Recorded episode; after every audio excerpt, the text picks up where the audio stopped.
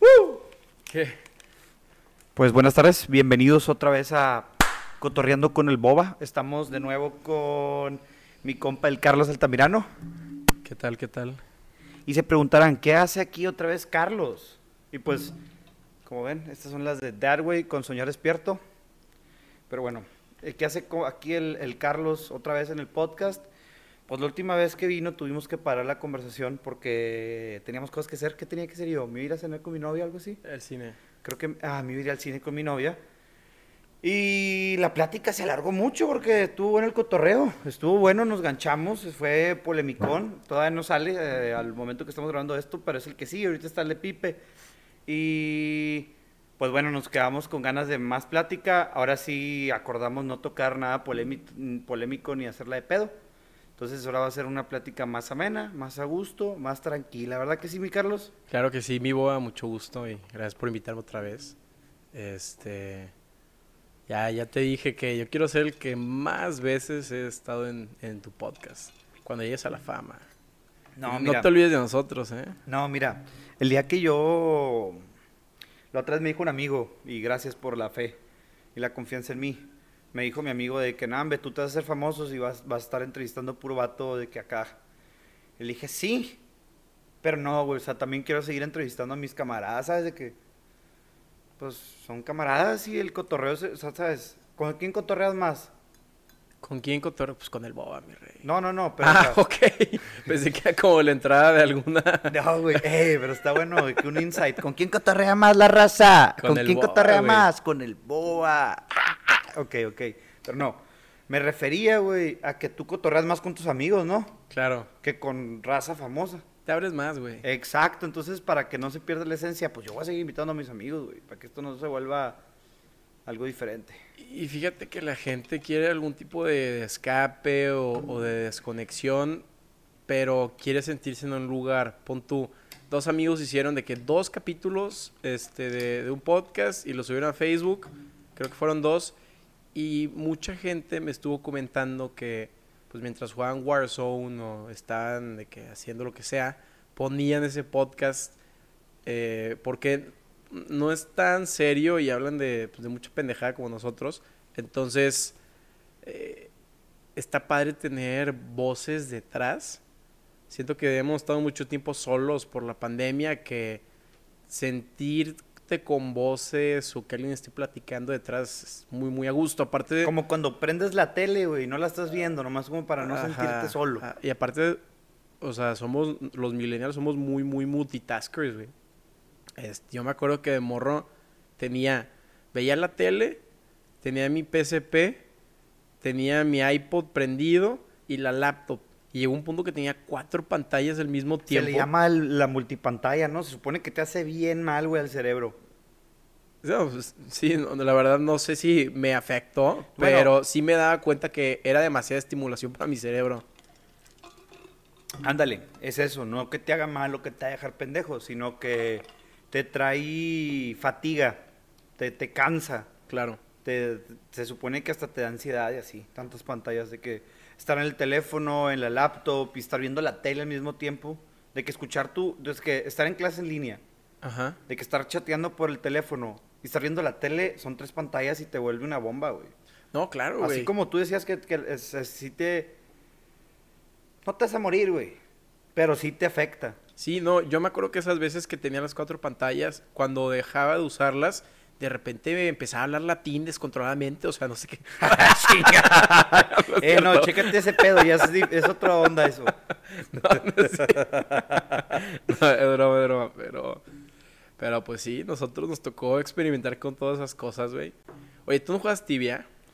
No, me cabrón, jamás jugué tibia. O sea, yo, mi tío, mi tío que es como de mi edad, Ajá. eh, sí jugó tibia mucho en su tiempo. Y tengo otro amigo que se llama...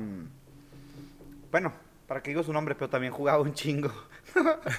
sí, no, pero hay que como casi adictivo, ¿no? Es súper adictivo, Tú sí juegas tibia. Ahorita ya no, pero en la época sí, sí jugué un rato. Este, y estaba raro, güey, porque era puro mexicano, polacos y brasileños. Ese era el, el trip.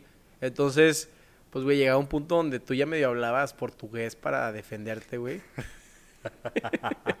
¿En qué consistía el juego, güey? Nunca lo entendí. Era... ¿Crees que nos puedas dar como un entendimiento general de qué es tibia para que la raza que no sabe y nunca jugó sepa qué, qué es, güey? Claro, mira, güey, tibia es magia, hermano. Este, Oh, shit. Eh, ¿Qué, güey? Es, es magia, güey. Y yo creo que todas las personas que te platiquen de tibia, uno, creas un, un lazo raro, pero creas un lazo de hermandad chido, porque son temas que tienes en común, güey. Oye, le dedicaste cuánto de que 500 horas de tu vida, güey, o más. Entonces, Pero, tienen eh, algo, pero una... Y yo sé que me estás juzgando, güey, pero no hay pedo. O sea, la neta...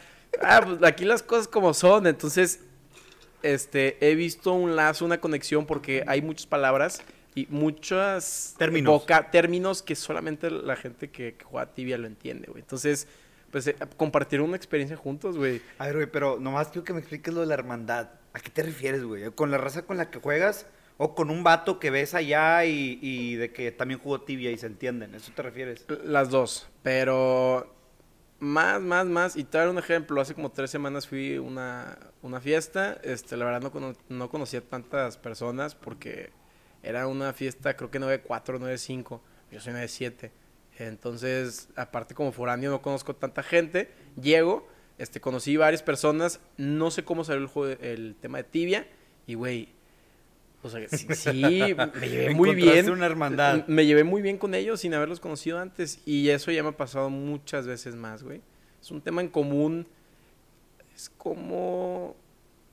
Mira, yo sé que es como cuando, por ejemplo, te vas a una preparatoria, güey, de que, ah, me fui a Dublin Oak, o me fui a una militar, güey, o me fui a vivir a tal país, güey, de que la raza que vivió lo mismo se identifica, cotorrean y se entienden, porque vivieron experiencias, digo, estamos hablando de un videojuego, güey. Pero Más que eso, hermano. más que eso, magia. Vivieron experiencias, güey, que los, que los unen. Experiencias, situaciones. Tuvieron que eh, llevar, a, a lo mejor llevar a, a pasar el mismo aprendizaje, la misma adaptación al entorno. Y más que eso, no sé si esto aplique a tibia, güey, porque es un videojuego, pero no, no veo por qué no. No te juzgo. Y, y gracias por no juzgarme. Y tocando... O a lo mejor un poco. Eh, eh, no pasa nada. Eh, tocando el tema de, de mundos virtuales, güey, este, que es súper, súper interesante. Este, yo estoy en un club de cine, todavía estoy en... eh, cuando me fui a intercambio, ahorita todo lo estoy haciendo remoto y acabamos de hacer una, un cortometraje que justamente habla sobre los, los mundos este, digitales, güey. Y dices tú, oye, ¿cuál es la diferencia entre eh, esta realidad y, la digital. Si la digital también se, se siente demasiado real, güey. Todo lo que subes a redes sociales, güey. Y, y hay mucha gente, güey, que en su vida, en su día a día, no, no encuentra ese, ese propósito de vida, güey. Que, que todos necesitamos un propósito, te, te deprimes. Y lo encuentran en mundos virtuales, ya sea World of Warcraft, güey. Imagínate que es un que en Estados Unidos hay un güey que trabaja de 9 a 5, este mata cucarachas, güey, o es plomero y güey, en su trabajo actual no y no tengo nada contra los plomeros, pero es un trabajo que no te sientes un propósito como si salvaste una vida siendo doctor. Entonces, o tienen vidas muy monótonas y encuentran esa este, gratificación, aceptación, ese círculo, esa sociedad y aparte hay gente que, que te lo te lo reconoce, güey. Al, al humano nos encanta el reconocimiento, güey. Que digan de que, oye, qué padre que hiciste esto, muchas gracias. Y lo encuentran en mundos virtuales tipo World of Warcraft, güey, que ahorita es... Que a la madre tengo tal armadura. Ah, la madre. Pero, güey, o sea, armadurota. Y el que, no, o sea, tal vez lo digas de broma, pero la neta... No, güey, te estoy, Ah. o sea, sí, sí me estoy poniendo en su lugar y sí lo estoy entendiendo. Y, y, ok, el que no Porque lo entiende... me acuerdo Ajá. que yo llegué a jugar RuneScape. Ajá. Era parecido a Tibia, pero a mí me gustaba más porque no Puedes sé, la- cocinar. las gráficas eran diferentes. eh, Puedes pues, cocinar. No, no me acuerdo, güey. Pero haz de cuenta que tú minabas cobre. El cobre lo llevabas de que a unos hornos, lo convertías en placas de cobre y lo vendías en el centro intercambiario, güey. Te daban dinero. Claro, o con eso podías hacerte una armadura. Y pues obviamente el que tenía una armadura bien chingona, pues lo admirabas, güey. Decías, de Y- que, ah, la también, madre, ese vato pues, está es- cabrón. Está cañón también porque en esos tipos de mundos virtuales, este, como te digo, tienes el reconocimiento, güey. Tú puedes ser nivel, no sé, 300 y la gente va a decir, ah, que no sé qué, o sea, quiero ser tu equipo, de que haces tus, tus grupos. Y es lo de, oye, va a llegar un punto donde eh, pues, qué tanto, tan virtual va a ser el mundo. Porque, oye, ahorita está la pandemia, güey. Luego va a haber un, no sé, o sea, no vamos a salir de nuestras casas porque la contaminación. Entonces, estamos buscando cada vez más tiempo virtual o más simulaciones virtuales para no aburrirnos, güey. Y pon tú, Blizzard, que es el dueño de, de World of Warcraft, es, tiene, eh, vale de que miles de billones o miles de millones de pesos. Es una jalada, es... es ¿Viste y la es- película de Ready Player Number One? eh, no, no la vi, güey. Tienes que verla, güey. O sea, lo que estás hablando, de eso trata la película. Y, eh, literal, pero ya es un videojuego que sientes, es un videojuego de realidad aumentada, o sea, ya no es nomás desde Algo. de la Y, y computadora. LOL, y LOL, League of Legends también es una cosa que es, ah, eso es tremenda. Un- Pero hay un- eso hay ya una no es- cuenta, hay un, este, eh, una página internet que se llama de que cuánto tiempo has gastado jugando LOL. Y en prepa, un amigo le enseñó y creo que lleva como 50 días. Y ni era tan bueno. Chelo, no eres bueno, güey, te lo juro. Chelo, no eres bueno. Es que, Este, güey, League of Legends ya no se vuelve como un mundo. No sé qué está más cabrón. Si trabajar por ser el más chingón de ese mundo o si trabajar por ganarle a los demás, güey. O sea, creo que como trabajar por ser el mejor en ese mundo, güey, es un poco a la basura, ¿sabes? O sea, no quiero juzgar a la gente que juega, que juega Tibia o World of Warcraft, pero ¿de qué sirve llegar a ser el mejor, ¿sabes? Claro, y, y, y Sí, no es sí es tanto- virtual, güey. y Es, no es mentira. tanto esa pregunta, sino la pregunta es, oye, ¿qué, qué tan efectivo está haciendo esto o qué viral se están haciendo todos esos tipos de videojuegos, güey? Lo Pero es que, reconoces, están también- haciendo un tremendo impacto en, en- Son industrias, la gente está ganando, y no es tanto de, ay, ¿qué, o sea, ¿qué se le estás ganando si lo dejas en un mundo virtual? Sino, pues tienes que reconocer que es un fenómeno mundial que está... Ah, no, ahorita, ahorita quiero tocar un pun- punto que va de eso. Pero déjame traer eso. Pero sí, es un fenómeno mundial. Es fenómeno mundial, güey. El League of Legends, Ajá. o sea, ahí es de que estás compitiendo, ¿sabes? Como jugar soccer, güey. Claro. ¿Me entiendes? Ahí sí entiendo tu, tu querer ser el mejor en League of Legends, porque es como querer ganar el mundial, güey. Pero crear un mundo y, y no sé, como tener la mejor armadura y así, güey, ¿me entiendes? No estás siendo el mejor, estás, no, no estás compitiendo contra alguien como Ok, más directamente, más, ¿me ajá, más activamente. No es una competición, no es una competencia. También es el chismecito, ¿eh? Este, no, tú cuando juegas este ahí Warzone o lo que sea, pues estás en parties y estás hablando con de que cinco ah, o pues seis sí, como compas. cuando juego Xbox, güey. Ajá, que estoy cotorreando con la raza, ok, sí, con sí, sí. Discord es lo mismo, o sea, eh, obviamente está en el juego, pero también de que, oye, supiste esto, oye, hay que hacer. Y, y es, está, está muy, muy adictivo. Pero es que eso es cuando lo tomas como un pasatiempo. Cuando le dedicas tu vida, yo creo que ya se vuelve algo peligroso, ¿no? pues, Es que creí que estábamos partiendo del hecho de que se volviera indispensable o se, eso se volviera tu motivo de vida, güey. claro. Yo no veo nada que sea, no tengo nada de, de malo que sea recreacional, güey. O que te guste jugar tibia. Creo que el problema o lo que yo le veo a lo que tú estás diciendo es que eso se vuelva tu mundo, güey. claro, y Porque yo- no existe, güey. O sea, imagínate el día que se caiga el servidor. No, pues no, Madres, tu vida se acaba, güey. Trato de no decir ya no lo puedes monetarizar, hermano.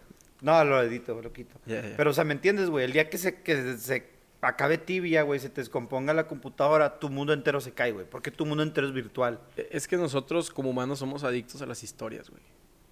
Este, nos encantan las historias, nos picamos en historias, todo es en base a historias, güey.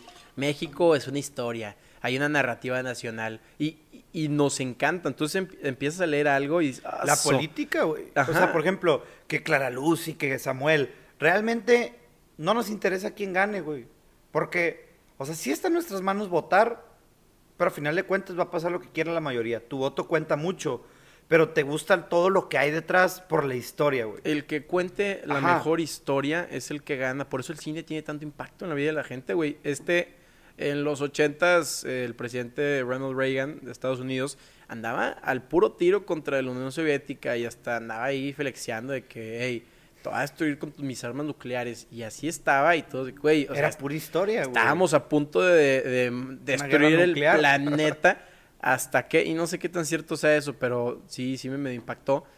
Este, el presidente ve una película que es la simulación de qué hubiera pasado si, si hubiera pasado la guerra nuclear, la ve y se impactó. Y cambió toda su política extranjera para evitar ese conflicto. Entonces, es el poder de las películas, de la narrativa, güey, de quién tiene la mejor historia. Y, y yo creo que regresamos a, los videojuegos, güey, en el sentido que, pues, güey, ya la gente no quiere leer tanto. eh, o no, no está... pues, la lectura sí, sí es buena, pero no para los jóvenes. No sé, ah, me encanta de leer todo el día como antes. Y estamos buscando historias en otras cosas, güey, en videojuegos, o sea, la, pues, la campaign, güey, la story literal- mode, literal- story mode, modo historia de los videojuegos, pues es eso, güey. O son- también, Son, películas, pero interactivas, güey. exacto, güey. eh, eh, este, tú juegas Tibia, juegas LOL, este, juegas World of Warcraft, y hay otro mundo, y en ese mundo de que, que pasó esto, y llegaron estas personas, y hubo una guerra entre los orcos y no sé qué. Entonces, vas creando esos mundos que se vuelven muy, muy adictivos. in- in- inmersiendo, ¿cómo dicen? Te estás metiendo en esos mundos. Es como la poesía, dicen de que, ay, es que hoy en día de que, pues, pues ya no hay tanta poesía y la poesía está muriendo y así que, y dices, a ver, a ver, la poesía mutó y ahora son las canciones. La canción, la música es poesía, es poesía que tiene ritmo, pues por eso está más padre. ¿Por qué crees que nos gustan mucho este, las canciones que tienen una historia?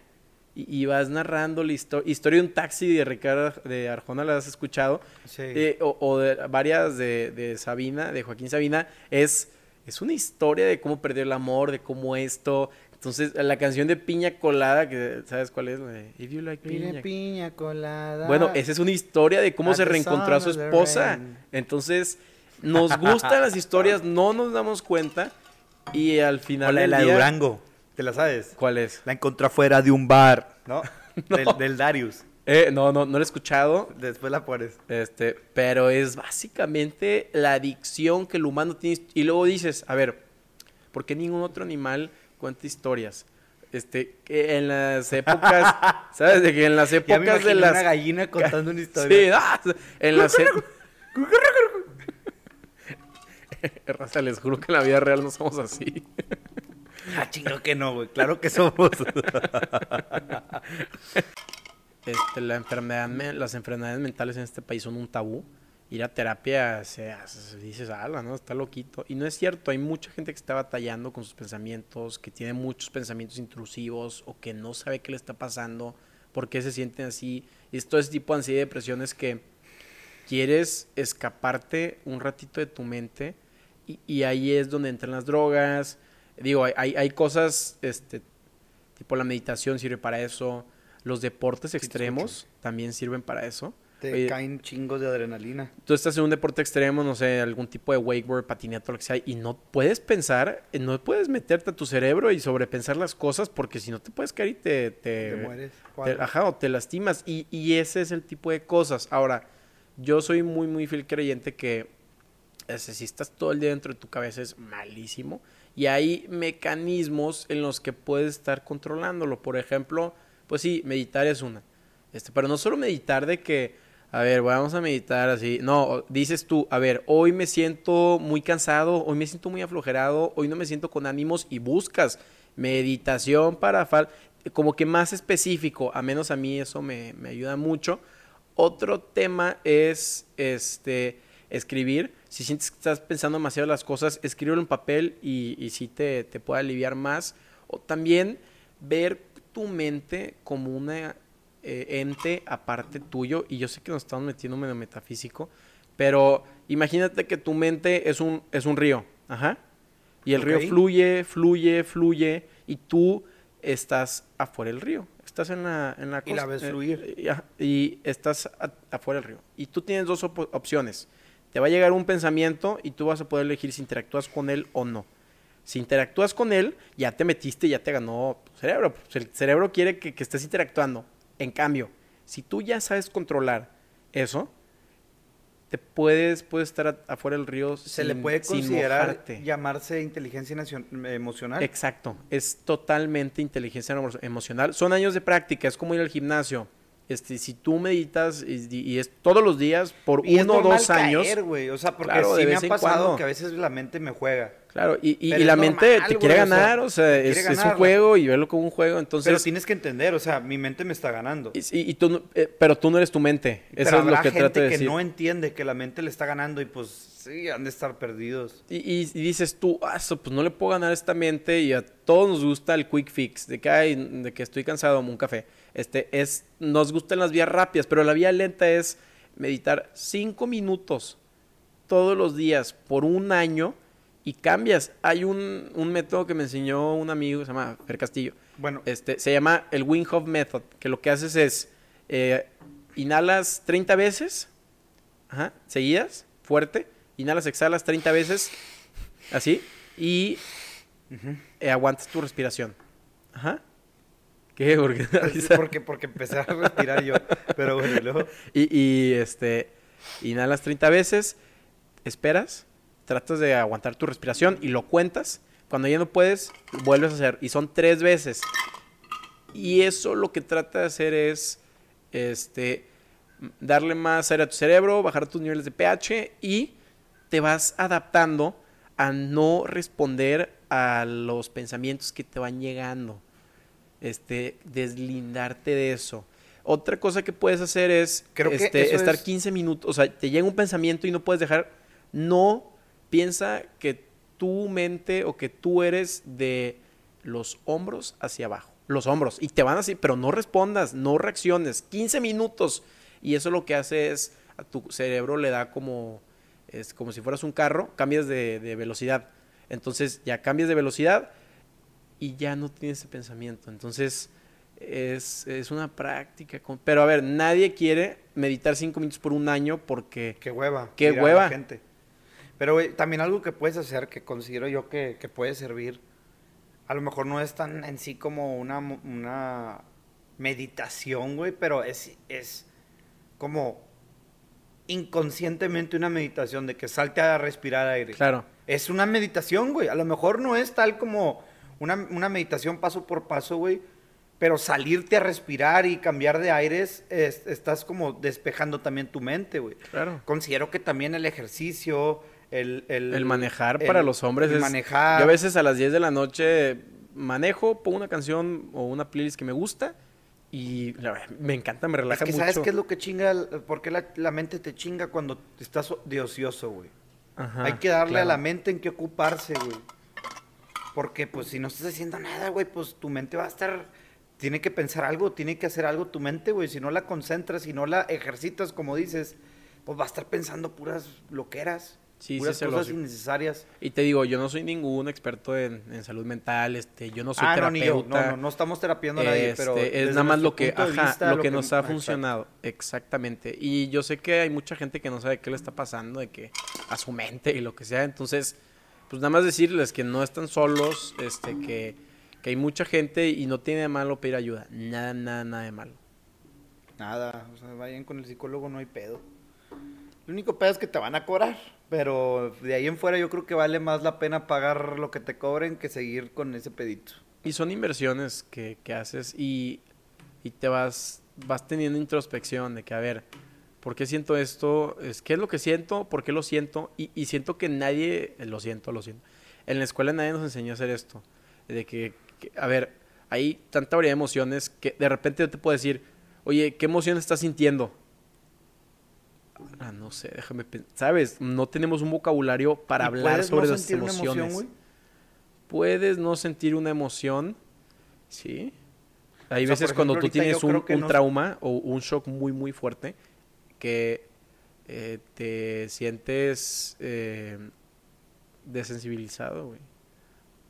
No sientes nada por un tiempo prolongado, pero es tu cerebro tratando de bloquearse de la realidad y estás como en el futuro de qué es que qué me va a pasar y sabes, estás, te pasa algo fuerte y estás pensando en el futuro de cómo voy a reaccionar aquí y no estás en el presente y te sientes desensibilizado. No, total. Y este, en Estados Unidos ya están haciendo muchas, muchas terapias para veteranos de guerra, este, con microdosis de, de psicodélicos, porque eso lo que hacen es, en tu cerebro, abren diferentes caminos para que tú no estés pensando exactamente lo mismo. Imagínate que tú eres un veterano de guerra, te da eh, este, el PTSD, o sea, estás todo el día pensando en los traumas. Imagínate haber vivido eso. De que gente que pues, destruida, ciudades bombardeadas, pues es horrible. Entonces, mucha gente llega con depresión, ansiedad, veteranos de guerra, este, y les dan tantas pastillas. No me acuerdo cómo se llama el documental que vi en Netflix, pero te dan tantas pastillas que, o sea, ya no sientes que eres tú y, y cambian todo tu, pues, los químicos que tienes en tu cerebro. Entonces, hasta cambia tu personalidad. Y lo que están haciendo mucho en estas terapias son estas microdosis donde hacen que la gente se recupere, güey. Y yo Un estoy... estilo de reseteo de cerebro, güey. Y yo estoy en pro de acabar. Una de, de mis misiones de la vida es acabar con el, sufri- el sufrimiento de las personas. Y siento que es de lo más, más noble que puedes tener. Entonces, ese tipo de terapias me, da- me dan este, esperanza en la humanidad para que si tú quieres tener una mente más abierta, oye, y es eso el suicidio, este, hay opciones para ti, para seguir adelante, que hay luz detrás de toda esta oscuridad. Entonces, me gusta mucho, mucho hablar de estos temas, porque son abiertos, pero son temas de vanguardia. Hay otra serie Netflix que es de Gwyneth Paltrow, la que hace la, la actriz de Pepper Potts, la de Iron Man. Ujú. Este, y ella también pues, ha sufrido muchas cosas de que como que enfermedades mentales, ¿no? Y ella va alrededor del mundo para tratar de buscar alternativas para, para curarte personalmente. Y es curarte desde lo que comes hasta Ah, desde todo ese tipo de cosas. Ahora, si quieres, guarda ese, ese Sí, pensamiento. sí, sí, tú hablo, lo voy a anotar. Entonces, eh, el- creo que es el primer capítulo que ella va con su equipo y se van a Jamaica. Y en Jamaica hay, son como unos curadores que usan psicodélicos y te están, es una terapia que es como cinco años de terapia en una sesión. Este, a las personas, y me acuerdo que en esa serie, la verdad hace mucho que no la veo, pero está un chavo que este, nunca había tenido el amor de su papá y tenía ese vacío. Entonces, él va a Jamaica y digo, no estamos auspiciando los psicodélicos en ningún sentido, pero me llamó mucho la atención. Este, este chavo también está en Jamaica, está con Gwyneth Paltrow y todo su equipo y le dan los psicodélicos. Es un ambiente sumamente controlado, son tera- terapeutas de que profesionales y empieza este chavo como que a, a llorar, o sea, a llorar todo lo que, imagínate, pues oye, no tener papá o pelearte con él, pues es un vacío. Empieza a llorar y llorar y llorar y estaban todos los terapeutas abrazándolo de que todo está bien, de que aquí estamos, no sé qué, pues imagínate, empezó a, a sacar todo lo que tenía de su subconsciente y hasta me pongo de que me da escalofríos. Y él al día siguiente dice que no manches, siento que como que curé un, un vacío que tenía porque sintió, sintió tanto amor de los terapeutas que le decían de que no, aquí estamos, de que te queremos, te queremos así, de que, le cambió el cerebro de una forma. Es que, güey, esas sustancias, o sea, habrá quien las consuma recreacionalmente, pero creo que sí pueden tener un impacto muy, muy severo en tu percepción de la vida. Y, bueno, haciendo referente a lo que dices tú, hay una droga, o no es droga, no sé qué sea. Hay un sapo, güey. Ese sapo hace una secreción en su espalda, güey. Esa secreción la recogen y la ponen en cristales. Un vato español, güey, que está en Sonora investigando esa droga porque supuestamente es curativa. Se llama, bueno, se convierte en DMT. ¿Ok? El... Como la ayahuasca. Es como la ayahuasca. O sea, por lo que he visto, es como la ayahuasca y te resetea, güey. Es una sustancia que solamente produces dos veces en tu vida. Al nacer Y al morir. y al morirte, güey. Entonces te cuenta que estás volviendo a nacer y a morir al mismo tiempo cuando te metes eso o cuando te lo fumas. Este vato, la- la- el sapo se llama Bufus alvarius, Ok. Este vato- Específico. específico. Nada, es que yo, yo vi el documental y me quedó, me quedó grabado. Hay una comuni- comunidad de indígenas en Sonora, creo que son los yaquis, güey que llegó las drogas a la comunidad. Llegó la droga, llegó la metanfetamina y se apoderó del pueblo, güey. Todo el pueblo se hizo adicto. O la mayoría, la gran parte del pueblo. Entonces este vato empieza a experimentar con ellos, güey. La neta, está experimentando, o sea, los está curando, güey, pero... Ah, pero es una con eh, metanfetamina. no, no, no, no, no, no, ah, no, ok. no, no, no, no, no. Ok, no era metanfetamina. No, no, no los está curando con metanfetamina, o sea, les está curando su vicio de la metanfetamina. pero pues con una medicina que no es probada, con otra droga que no es probada, güey, ¿verdad? No está probada por la FDA ni nada.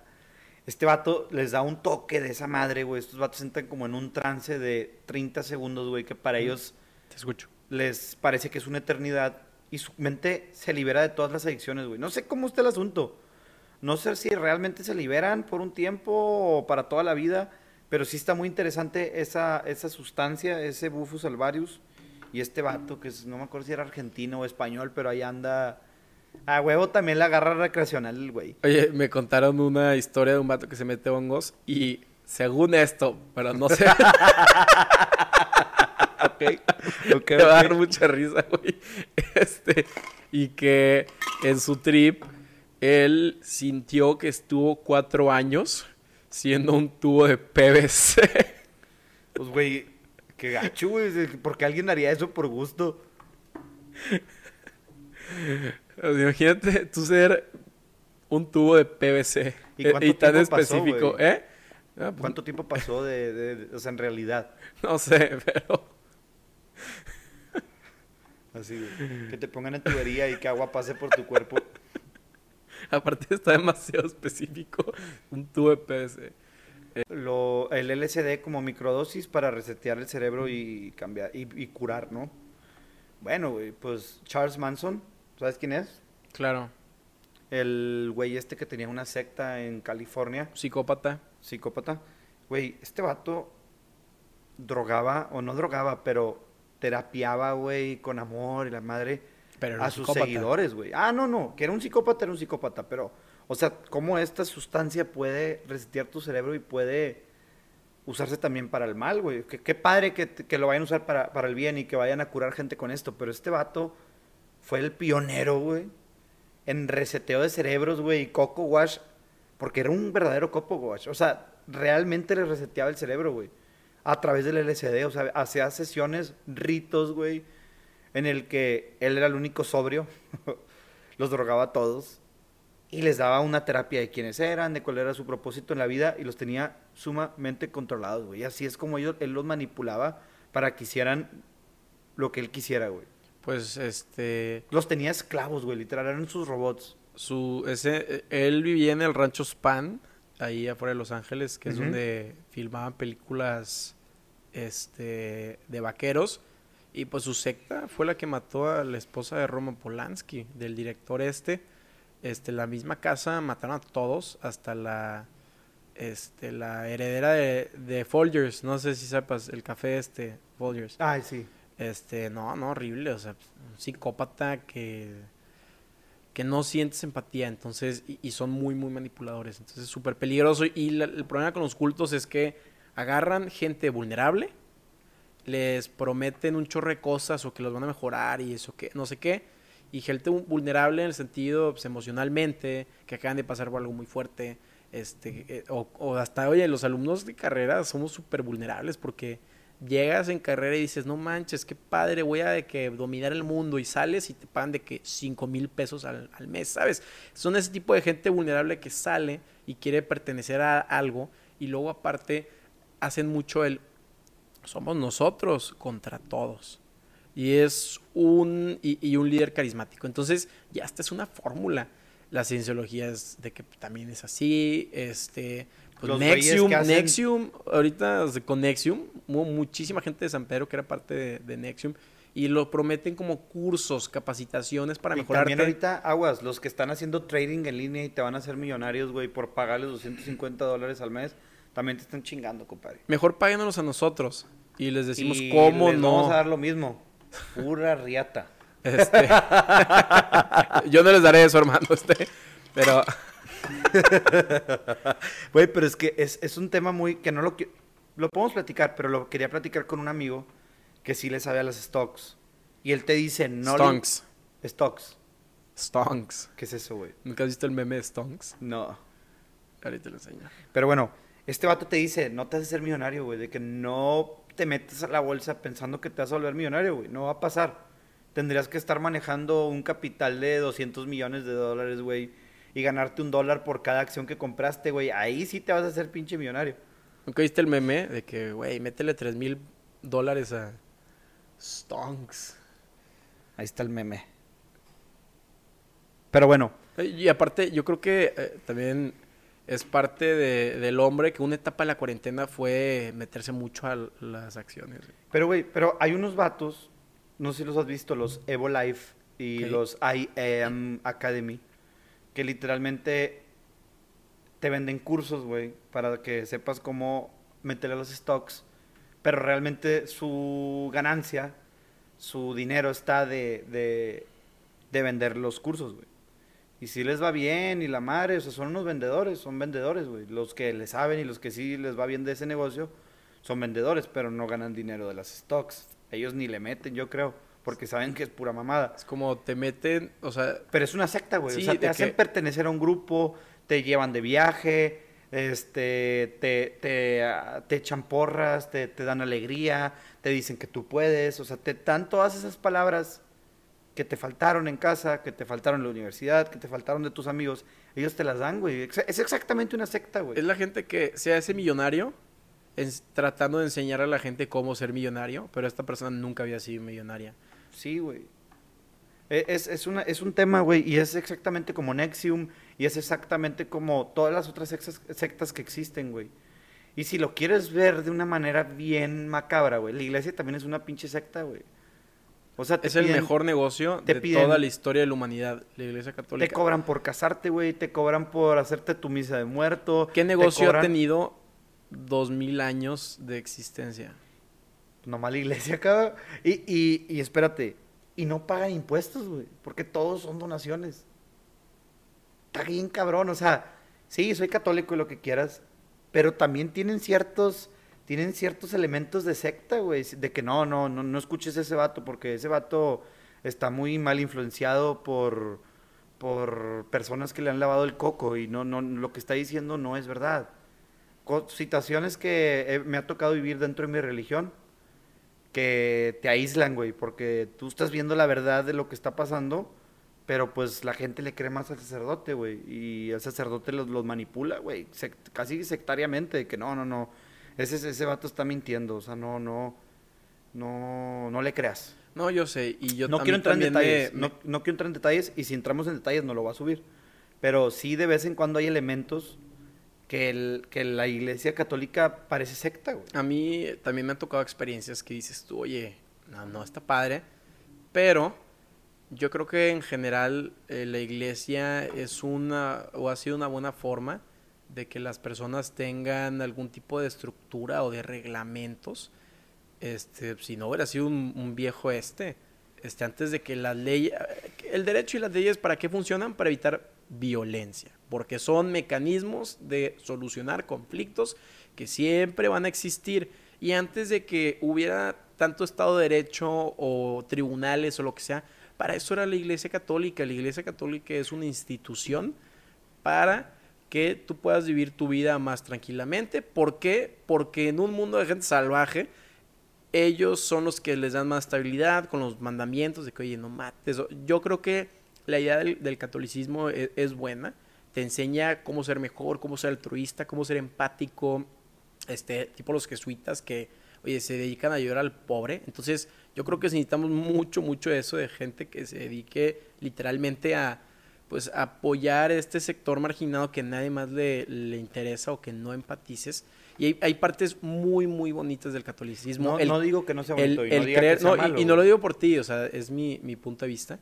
Este, pero también yo nunca te voy a imponer de que una religión, yo nunca te voy a decir, yo creo que, yo me he acercado a la iglesia porque mis papás no, nunca me han forzado a hacerlo, no, yo lo veo también como una forma de meditación, de pensar en mí mismo, y hay una energía superior que no sé cómo explicarla, pero tal vez a través de la, y yo sé, y yo sí he pedido cosas de que, pues a mi religión, y tú lo puedes decir Dios, energía, espiritualidad, lo que tú quieras, pero es una forma de, de creer y si lo, si lo piensas, eres lo que piensas. Entonces, yo, yo he rezado mucho y la verdad Dios sí me ha correspondido. Entonces, este, te voy a contar una anécdota, güey, que, que no muchos saben, güey. ¿La podemos subir? Si tú quieres, güey. Bueno, antes de seguir, güey, nada más quiero como aclarar algo. No creo que el catolicismo sea malo, güey, para nada. Hay Tiene- áreas tiene- de oportunidad. No, no, no, no. El catolicismo como religión está bien. La iglesia, la institución, los humanos que manejan la iglesia tienen errores, güey. Es la excusa típica para perdonar al sacerdote, pero lo tienes que ver como deidad. Pero cuando la caga tienes que verlo como humano. O sea, es un coco watch, güey. Porque creo yo que o eres Dios o eres humano, güey. O la puedes cagar o te voy a respetar como Jesús. O sea, es, es eh, creo que la institución, la iglesia como tal y la gente que lo maneja no están bien. Es, la es como verdad. todo, eh, este, toda infraestructura. Ah, sí, sí, sí. No, no, no. Este, eh, la teoría es muy bonita, pero cuando llega a la práctica y el humano lo toca, tiene errar. Sí, no, bueno, pues nomás ese era eso. No estoy diciendo que los padres sean malos o nada, a lo mejor sí, no sé. Pero te estoy diciendo eso, o sea, creo que hay mucho. Muchas cosas que parecen secta Claro, dentro de, de la iglesia, no del catolicismo. claro. Y como todo, Porque son dos cosas como diferentes. todo un balance, güey, tampoco puedes ser un fanático, porque en el fanatismo te pierdes. Te vuelves secta, güey. Exacto. Pero bueno. ¿qué la, la experiencia que me ibas a contar, güey.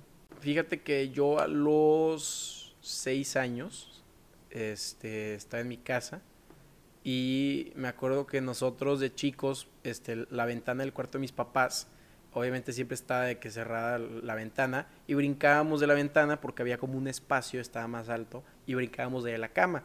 Y era que de mis hermanos y yo de ahí nos brincábamos y no sé qué, estaba muy divertido. Era como un... Pendejadas que hacíamos de niños, güey, sí. pero las hacíamos. Total. Y una vez, me acuerdo, que había una tela de alambre, pero pues como que no lo vimos también, oye, tenía seis años.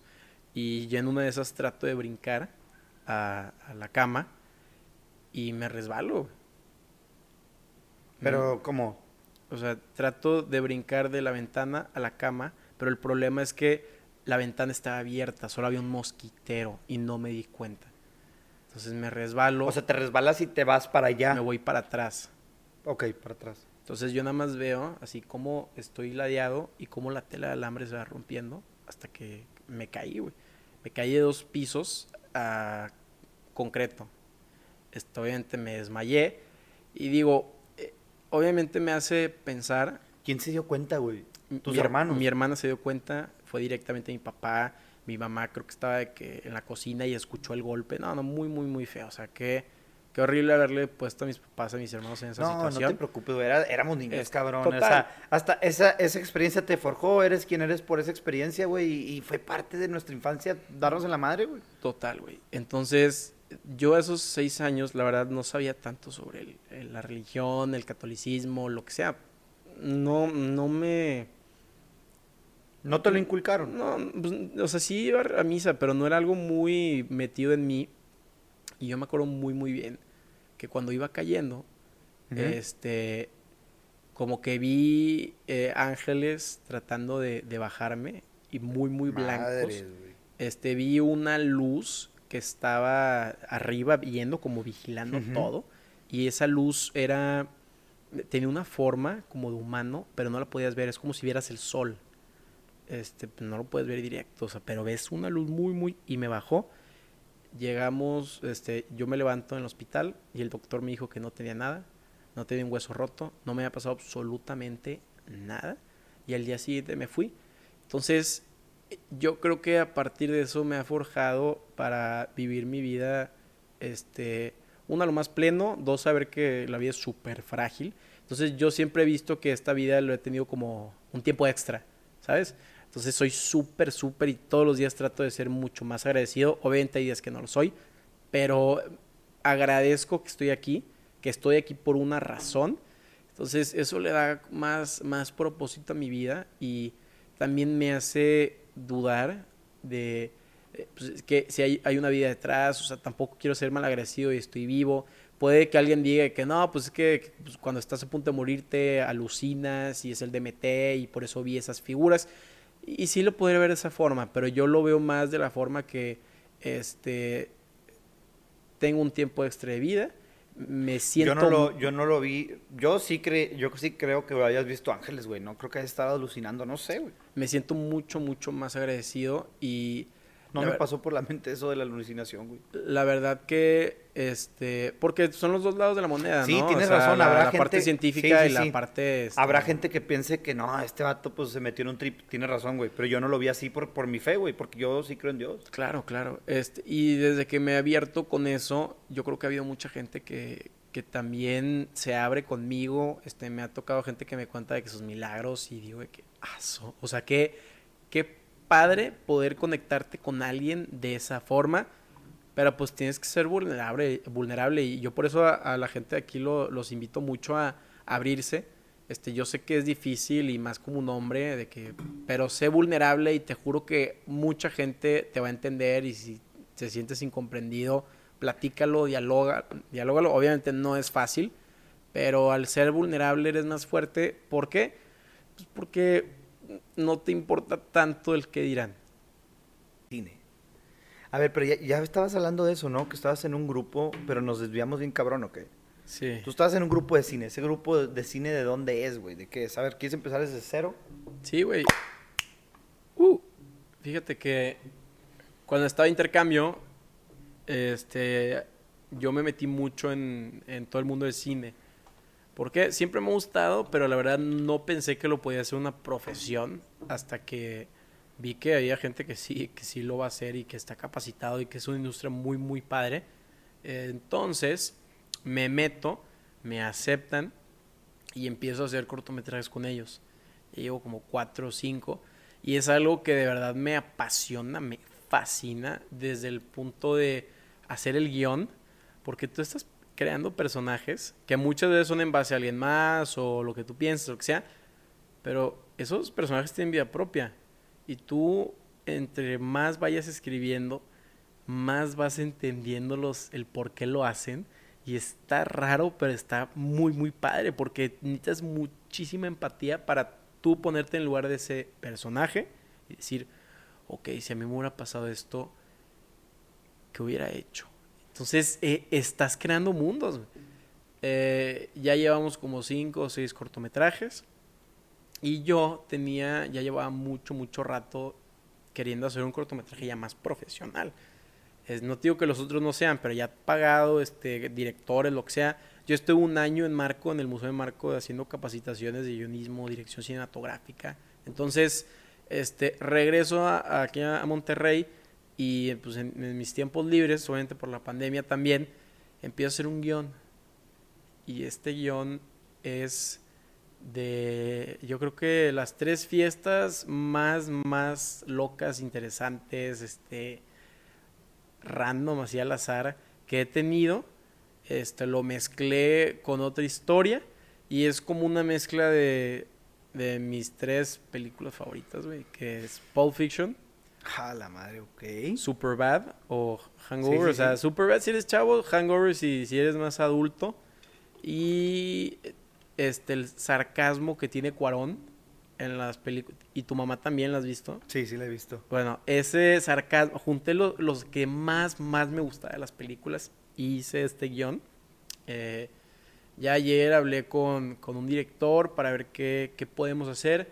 Yo quiero empezar a grabar en julio, agosto. Quiero que también sea mucho de Tampico, de que cómo es el, el estilo de vida del tampiqueño. Eh, y, y quiero que se haga, ¿por qué? Porque, no sé, hay mucha gente que la neta no, no tuvo una infancia, una adolescencia de ir de fiesta y lo que sea.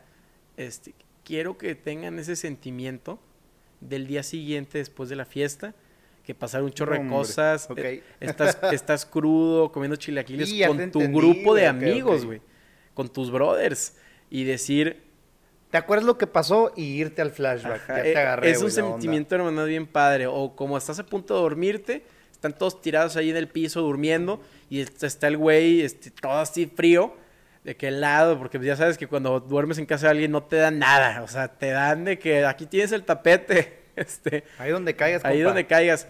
Y es ese sentimiento de, pues ves el güey que está valiendo así, que es todo frío y le pones de que... el- La colchilla. La colchilla. Y es parte de esa hermandad, güey, que, que quiero transmitir en esta película. También es un agradecimiento pues, a todos mis amigos y de todo lo que hemos pasado juntos.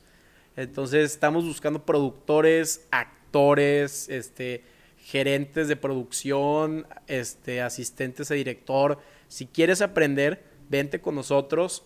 Este, yo creo que eh, ser cineasta no es como ser abogado o, este, o doctor que tienes que tener el diploma, no. Si eres cineasta, sí, pues ponte a hacer películas. Entonces, yo creo que es la mejor lección o la mejor escuela que te puede dar ir aprendiendo. Va a ser gratis. Entonces, en vez de que vayas a esta escuela a pagar por la teoría y que la historia del cine, que sí es importante, vete a la práctica. Vente con nosotros. Va a estar muy, muy, muy padre el proyecto. Si eres productor, si quieres tener tu IMDb o IMDb, la verdad, nunca me acuerdo cómo es, métete con nosotros. Le vamos a meter a los festivales de cine. Vamos a hacer algo muy, muy, muy padre. Yo mismo, y lo sé porque me voy a empeñar todo mi tiempo en, en que se haga esto. Porque pues, al final del día somos creadores. Perdón por reírme, me estoy ¿Por acordando de algo. ¿Por qué? Me estoy- ahorita te cuento. Este, somos creadores Ay, y yo creo que lo que más me llena es, es hacer algo, es hacer algo, dejar esto y, y cuando tú escribes algo y luego lo pasas a la vida real, está raro. O cuando, Cuando vuelve realidad un- un- una idea. Ajá, Cuando o- la, tan- la vuelves tangible. claro, y, y no solo yo, o sea, el productor, el actor, de leer el guion allá, hacerle una película, este, está muy padre. Entonces, este, ya saben dónde encontrarme. Le voy a poner aquí arriba. Se busca talento. En, en el título En el del video. ¿te parece? Sí, no, muchas gracias, Boy. Y también muchas gracias a ti por darme esta pues plataforma para, para le- le haces promocionar mis proyectos. tus- le haces repost en tu, en tu perfil para que la raza también lo vea y, y vea- sepa que andas buscando talentos. Claro. Mira, me estoy riendo. Ah, pr- primero te voy a contar algo. Yo me metí a una clase que se llamaba escritura creativa, que es un hábito que quisiera Ahí en el TEC. en el TEC. Es un hábito que quisiera retomar. Me encantó eso que dices tú de escribir, güey. Yo no escribí un guion, escribí una novela. Ok. O al menos cuatro o cinco capítulos de ella. Era una novela... ¿Se podría decir que narcotráfico? Era la parte policíaca. Ok. Era como, la neta era como inspirada en la vida Como un real. film noir, o sea, film noir, Ajá. film black, de esas películas este, como detectives, oscuros, Sí, literal. muchos trench coats, ese tipo de, de Ujú. detective policial, Nueva York, que está lloviendo, algo así. Así se le dice, ¿verdad? French Noir. Film, film. Film Noir. Ajá. Sí, es que yo también llevé una, una clase y ahorita ese es otro tema. Pero eh, gracias a chingos de clases y buenas experiencias. Este, No nos está pagando el TEC, ¿eh? no nos está pagando el TEC. Pero, güey, estaba muy padre. eh, O al menos a mí no. A mí tampoco. Estaba muy Ah. padre la historia, güey. Este, ok. ¿De qué se trataba? De un vato. Es como hechos reales. De un vato que se va a la armada gringa. Y le quiero seguir al pinche libro, güey. Se va a la armada gringa. Vivía en Piedras Negras toda su vida, güey. Hizo su prepa en Eagle Pass.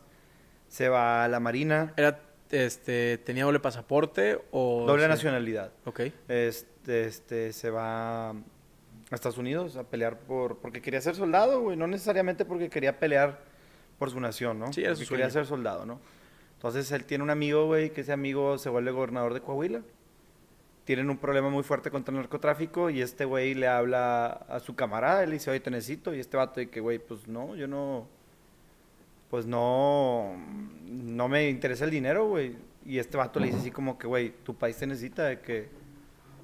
Te necesita, cáile, porque en serio es que te necesitamos y va a haber buena paga. Entonces, pues, este vato se regresa a Piedras Negras, platica con, bueno, va a Saltillo, platica con su camarada y pues obviamente está el compadrismo, ¿no? Pues les falta un dineral, un billetón para que se arme y pues se hace, no, no es la policía de, de, de- de Coahuila, es una agencia de seguridad. Es una, sí, es una agencia de seguridad. Una empresa de seguridad Una que puede contratar al gobierno. Es. Exacto, exacto, güey. Entonces haces un negocio redondo, güey. Claro. Yo te doy dinero para que te, para que te equipes, te sigo pagando y pues ahí me regresas un poquillo. Este, estamos hablando, estamos conceptualizando en México, güey. Claro. En Y- tu novela. En mi novela. Y asimismo, este vato tiene buenos resultados en Coahuila y lo empiezan a contratar otros estados de la República, güey. Y esa es la historia. Y ahí empieza. Ahí es donde pinches capítulo 4, güey. Todavía no tiene trama. Le quiero agregar una morrilla y así. Pero todavía no llego a eso. Pero bueno, a lo que iba, güey. Déjame cambio la pila porque no sé qué se va a acabar. Y ahorita te, te cuento qué onda pues, de lo que me está riendo, güey. Güey. De volada las contamos. La que quería contar, güey, era Casa Madero, güey. Ok. ¿Te acuerdas cuando fuimos a Casa Madero? Ese, fue, ese pedo fue una odisea. Estuvo muy bueno. Estos muchachos, este muchacho Carlos y el muchacho José Cuesta, un saludo José Cuesta, que es de Ecuador y... de Mérida, es de Mérida. de, de Mérida. No es de Mérida, güey, no mames. Pero bueno, este, también Héctor Castillo. Y íbamos con otra raza, ¿no? El que toca la guitarra. Eh, Ricardo Ramírez. Ricardo Ramírez, me mamé.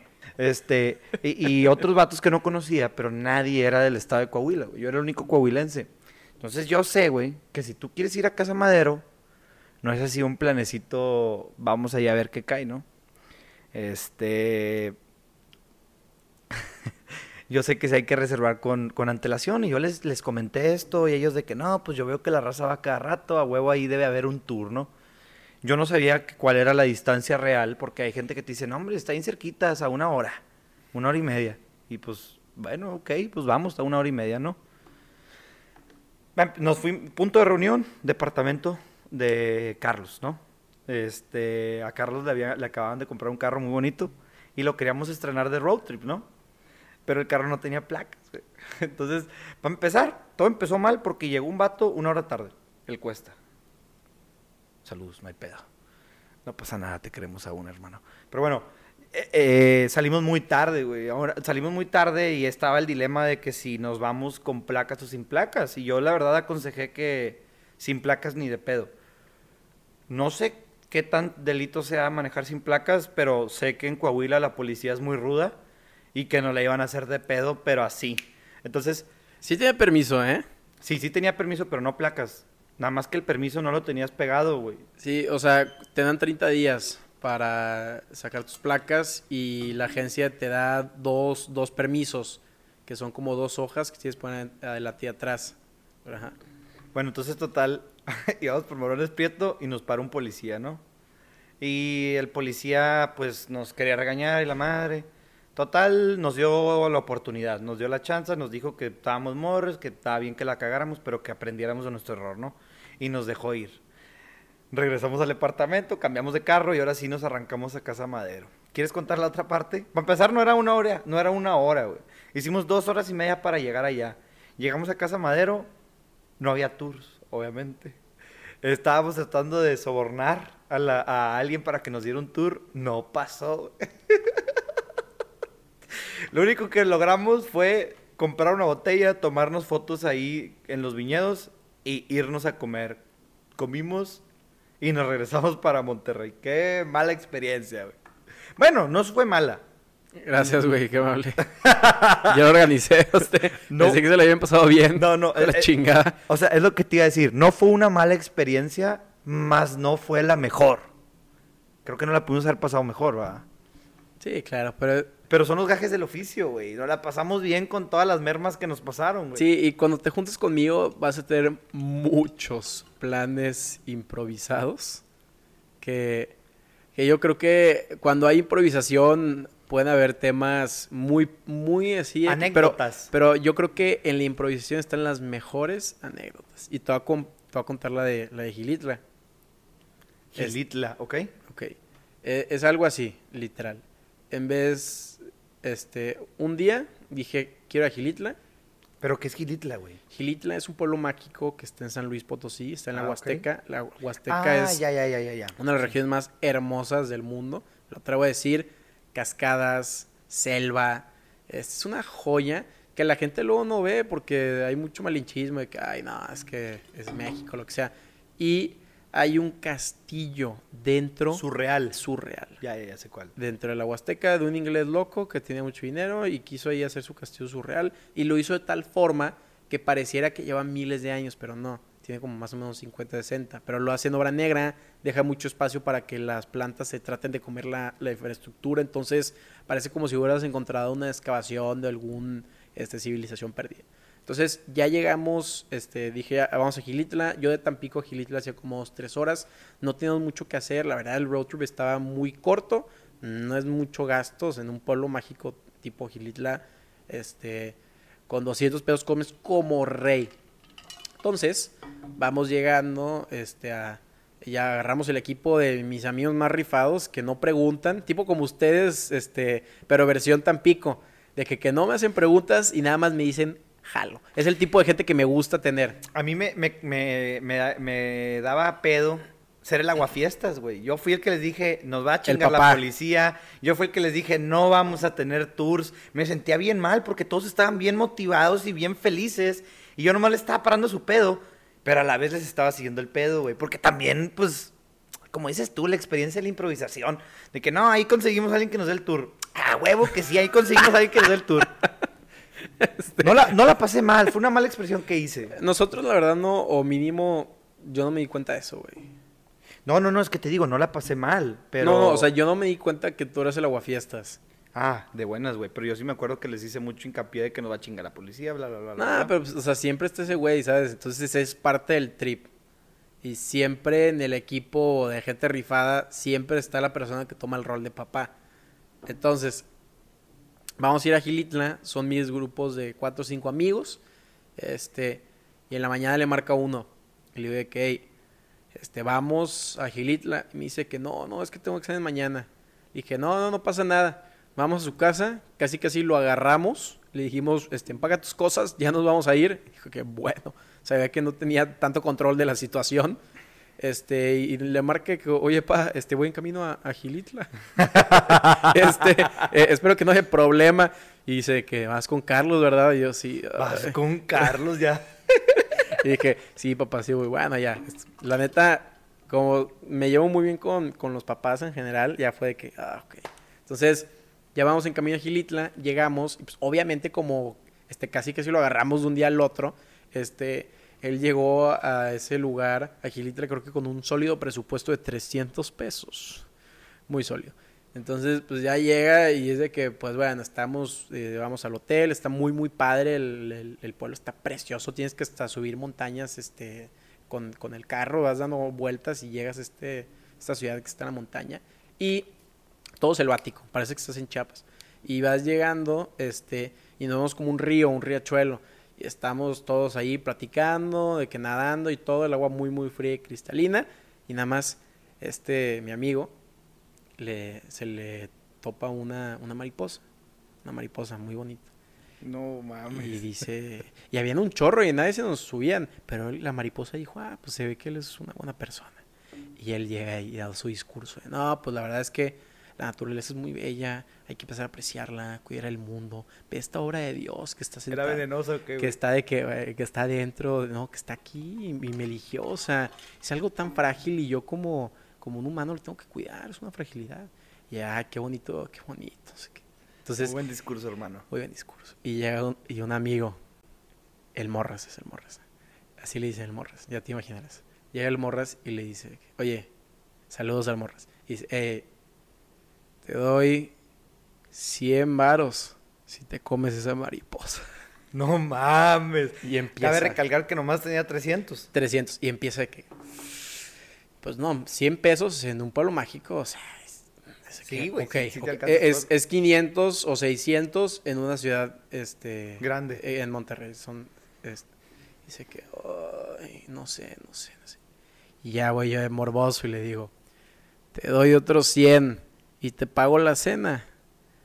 Si te comes esa, esa mariposa. Entonces dice, ok, ahora ya tengo 500. Tendría 500 y una cena asegurada. Y le dije, y tú pide lo que quieras.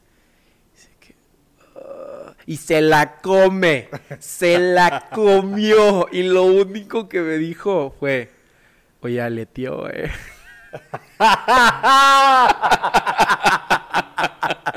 Pero ¡Qué mamada le dio! y todos, y tu discursito, güey, estaba precioso. Hombre, güey, ese Se la- comentario está gacho. Se la comió. Y obviamente en la cena, este, fuimos a este lugar que no tiene ni puertas ni ventanas, pero son los lugares más ricos. Este, nos echamos unas tortas con carne, este, ahí es mucho una carne que está como, este, como- Cecina. la cecina, la Sí, sí, cecina. sí. Entonces, unas tortas de cecina, una agüita de maracuyá recién hecha, y aparte estaba lloviendo, entonces nosotros ahí adentro del local, este, y afuera lloviendo, yo disfrutando mi agüita, y, llega él y me dice que, oye, este, la neta, si quieres no me pagues la cena, o sea. Le dije, no, hermano, yo te debo a ti más que la cena después de haberme dado ese, ese espectáculo. Y obviamente él comió como rey. Tres tortas. No, no, o sea, yo creo que ha sido de mis cenas más ricas de toda mi vida. Y pues ese fue el, el viaje a Gilitla. Oye, siete y media dijiste que te tenías que ir. Sí, hermano. A ver, llegas en chinga tu depa, ¿no? Sí. Bueno, Casa Madero, ya, este es el último, lo que te iba a tocar. Eh, ¿Por qué me estás riendo ahorita que estabas buscando productor, güey? Me acordé de un profe, güey. Un saludo a Mario. Es un productor, güey. Te puedo pasar el contacto de él. Él sí, o sea, cobra, güey. Es profesional. Mm, al menos de que esté muy aburrido y le caigas muy bien, a lo mejor sí te echa la mano y, y te ayuda. Pero su profesión es ser productor. O sea, de eso vive, güey. Entonces, a lo mejor por la caridad no creo que lo haga. Eh... ¿Qué te iba a agregar de este señor? Pero está raro porque el productor, o sea, o, o déjame ver, tal vez no esté entendido bien. El productor lo que hace es da lana. No sé si me explico. No. Este, el productor, es valga la redundancia, produce un, un cortometraje. O sea, tú eres un director y buscas varios productores que le meten a tu negocio o a, a tu cortometraje en este caso. Y ellos se encargan mucha, de muchas de las cosas externas a la película para que el director se encargue de las cosas internas. Bueno, bueno, sí, cierto, tienes razón. Si le gusta tu proyecto, a lo mejor se une y va a juntar, va a haber la posibilidad de que caiga dinero para hacer el cortometraje. Claro. Déjame hablo con él porque es un poco especial y de hecho me estaba riendo, güey, porque el vato nos dio un, un speech. Lo quiero invitar a cotorrear aquí, güey, porque es un personaje, pero personaje, güey. Nos dio un speech de por qué el tech se la pelaba. Y todos nosotros también. Pinche speech innecesario, güey, porque el profe era un buen pedísimo. Y, o sea, el vato nos está diciendo que él nos iba a reprobar si no, ojalá, si no nos poníamos a trabajar y que le valía, valía madre y que podíamos quejarnos con quien quisiéramos, que el decano se la pelaba. ¿Es que el tech? Es el TEC, güey. Que el decano del TEC se la pelaba y que no estaba diciendo cosas que no haya dicho enfrente de él, que él le había dicho al decano, me la pelas. Que entonces él nos iba a reprobar si nosotros no trabajábamos, porque él nos iba a reprobar y él tenía autoridad y el TEC se la pelaba. Personaje. Personaje, güey. Y al final terminó, ¿y saben qué? Ustedes también me la pelan. Ah, me imagino que le fue muy Mira, bien en las cuando lo calificaron. Güey, es que el profe es muy buena persona, güey. Es su personaje. Muchos, no, no, no quiero decir que su personaje esté correcto. Creo que estamos en universidad, güey. Ya no es la escuelita. Todos tenemos 18 años y en teoría hombres y mujeres somos iguales. Las, las compañeras de clase sí se, sí se vieron ofendidas por su lenguaje, por su manera de expresarse, güey. Porque pues no es un, a lo mejor no es la mejor manera, güey, de expresarse. O no es la manera más regular de hacerlo. Este. mm, Mis compañeras sí se vieron agredidas y sí se sintieron. Pero yo no le vi nada de malo, güey. Es como que ya estás en universidad. En el mundo hay mucha gente con diferentes personalidades, diferentes mentes y diferentes maneras de pensar, hablar y expresarse, güey. Y la universidad es eso, güey. Es un, es, una, es un impacto a la vida real y, impacto bien leve, güey. Porque la vida real es bien cabrona. Pero es como la primera entrada de que, güey, ya no estás en prepa. Ya los profes no son esta figura súper buena y paternal y profes que dan la vida por el alumno, güey. Ya los profes son gente que te está haciendo un favor en enseñarte. Ok, les están pagando lo que quieras, pero también están compartiendo su conocimiento porque, pues, quieren hacerlo. Y a lo mejor tienen un poco de necesidad, pero pudieran volverse como el Heisenberg a vender metanfetaminas, güey. O sea, ¿me entiendes? Eh, eso no les da el derecho a, a ser profes culeros, pero el profe no era culero. Solamente fue un speech entre risas y cotorreo que se aventó, güey. Yo sí te entiendo porque pregunta, ¿tú estuviste en escuela de puro hombre y pura mujer? Sí. Ok, sí, por eso también. Yo sí, yo sí no, pero entiendo. estas compañeras eran compañeras de la universidad. No, no, sí, estuvieron sí, conmigo. eh, dame chance. Este, yo estuve en una prepa que era mixta, pero una clase que como que hubo un tipo de error en el sistema, algoritmo para hacer, no sé qué pasó, que solamente habían dos niñas y era puro hombre en prepa. Ah, me la pasé Estaban con madre las clases. de puro padrísimo. vato. Y, y obviamente le decía a las chavas, de oye, ¿no quieren irse que por algo a la cafetería? Y en eso, pues ya llegaba como la plática del locker room talk, de que tal es, que, ya, no, profe, así. Entonces, yo sí lo entiendo porque me imagino que eso es lo que estaba tratando de hacer el, el profesor. Y si tú estuviste en una escuela de puro hombre, este, el, el profe es más, eh, no se modera tanto en lo que dice, porque cuando hay puro hombre, sí, sí cambia la cosa. Entonces, sí, sí entiendo al profe, porque yo tuve una clase así y yo creo que ha sido la clase más divertida, cuando te llevas bien con el maestro y puedes tirarse carrilla mutuamente, pero también entiendo a las chavas porque... Pues no tiene necesidad de estar escuchando todo eso. Exacto. Pero es cuando regresas al... Ese es el mundo real, güey. O sea, si te tocó lidiar con un profe así, al rato te va a tocar lidiar con un jefe así, güey, y es el mundo. Entonces creo que es un primer impacto de lo que es el mundo. La curva de aprendizaje. El profe fue muy bueno, güey, a todos nos calificó con madre, fue súper comprensivo con la pandemia, fue, no, un proferazo, pues, o sea, tú checas en mis profesores y el profe tiene un score súper chingón, güey, pero es un personaje, pues, tienes que entender que es la personalidad del profe, güey, y no es una mala persona por ser así. Claro. Bueno, pues hasta ahorita el señor este, Carlos Altamirano tiene una junta a las siete y media. Y pues vamos a respetar eso. Muchas gracias por tu tiempo, Carlos, por haber venido. Ya saben, está buscando talento. Y mándele un WhatsApp. ¿Para cuándo necesitas esto, güey? Porque esto va a salir como en un mes. Yo creo que un mes está bien. Ok. Bueno, ¿quieres decir algo? Sí, este que muchas gracias otra vez por tu espacio. Me la paso muy bien, aquí el tiempo vuela y Vuela, güey, es el pedo. sí, pues aquí estamos cualquier cosa. Pero bueno, muchas gracias por haber venido. Eso es todo por hoy.